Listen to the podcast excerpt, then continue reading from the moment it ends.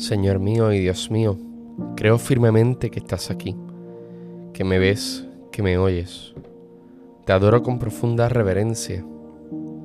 Te pido perdón de mis pecados y gracia para hacer con fruto este rato de oración. Madre mía Inmaculada, San José mi Padre y Señor, Ángel de mi guarda, interceded por mí. La primera lectura de hoy nos proviene del profeta Jeremías y rescato este versículo. ¿Acaso se devuelve mal por bien? Pues ellos han cavado una fosa para mí. Recuerda cómo estuve ante ti, intercediendo en su favor, para alejar de ellos tu ira.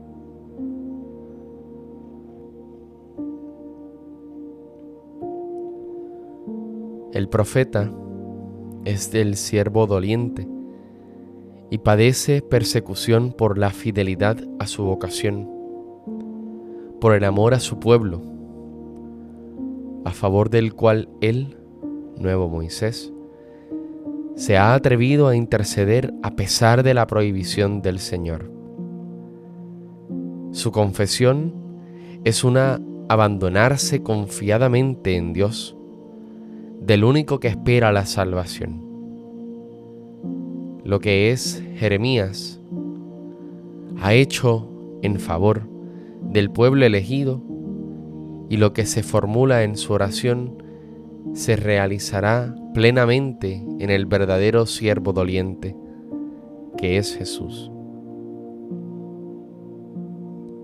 Los jefes lo ejecutarán efectivamente y en ese momento Jesús no solo no pedirá venganza, sino que imperará el perdón, ofreciendo libremente la vida en favor de los que le crucificaron.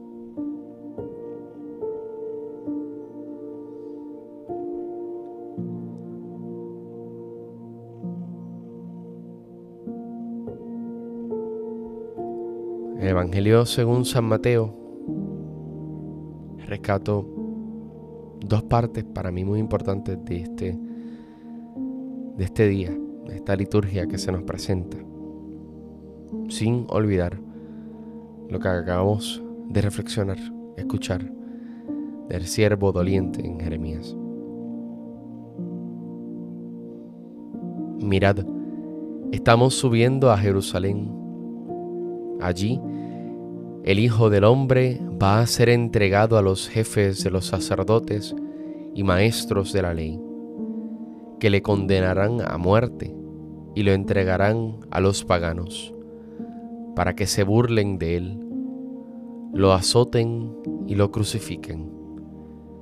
Pero el tercer día resucitará.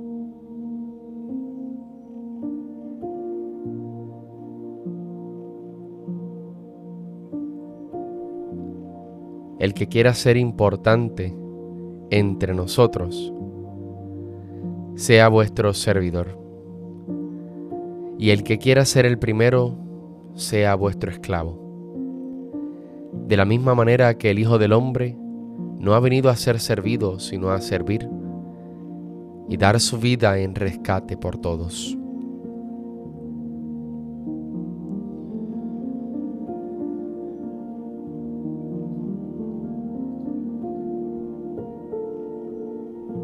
Jesús, de peregrinación a Jerusalén, sube a la ciudad santa, perfectamente consciente del final de su camino humano. Y por tercera vez predice a sus discípulos la pasión. Y lo hace del modo más explícito y desconcertante para la mentalidad de los contemporáneos no solo se identifica con el Hijo del Hombre, figura celeste y gloriosa, esperada para inaugurar el reino escatológico de Dios, sino que, con audacia y autoridad, funge este personaje con otra figura bíblica de signo aparentemente opuesto, la del siervo doliente.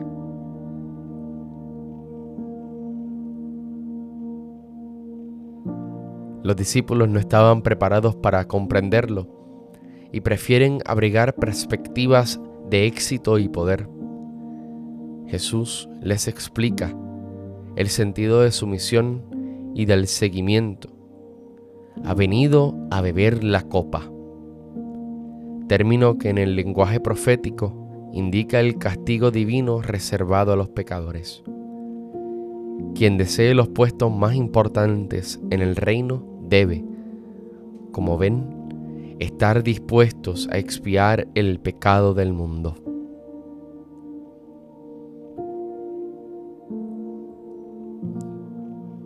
Hago dos preguntas. Cuando Dios me presenta que debo dejar algo atrás para poder seguirle, lo hago.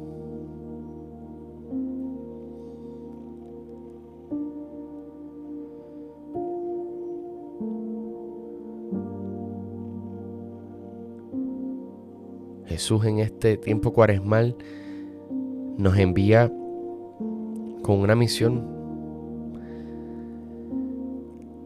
a morir a muchas cosas que nos atan al mundo para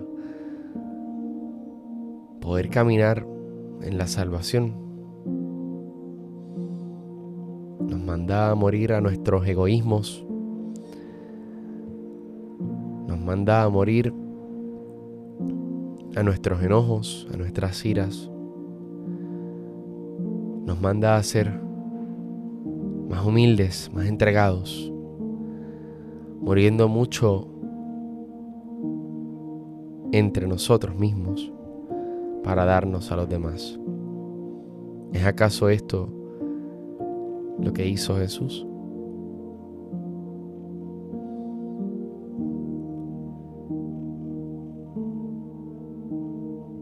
Rescato unas palabras del Papa Francisco en una homilía en mayo de 2013, que reflexionaba también este Evangelio que hemos escuchado hoy. Y les comparto las palabras que rescato de esta homilía. A pesar de las palabras de Cristo, los discípulos piensan que es mejor detenerse. Y al mismo tiempo comenzaron a discutir entre ellos cómo organizar la iglesia. Es más, Santiago y Juan fueron a Jesús a pedirle la función de jefe de gobierno. Pero también los demás discutían y se preguntaban quién de ellos era el más importante. En esa iglesia que querían organizar, Cristo estaba ante el cumplimiento de su misión mientras sus discípulos discutían sobre otro proyecto, otro punto de vista de la iglesia.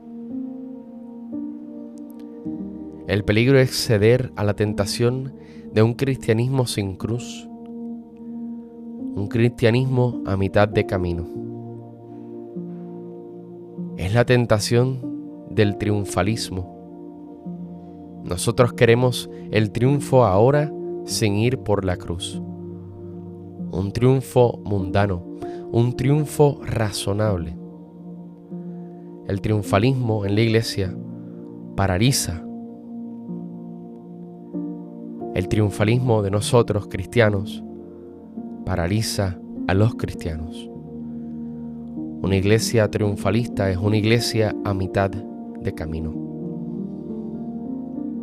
Una iglesia que se contentará con estar bien organizada, con todas las oficinas, todo en su lugar, todo bonito, eficiente, pero que renegara a los mártires, sería una iglesia que solo piensa en los triunfos, en el éxito, que no tiene el estilo de Jesús, la norma del triunfo a través del fracaso, el fracaso humano, el fracaso de la cruz.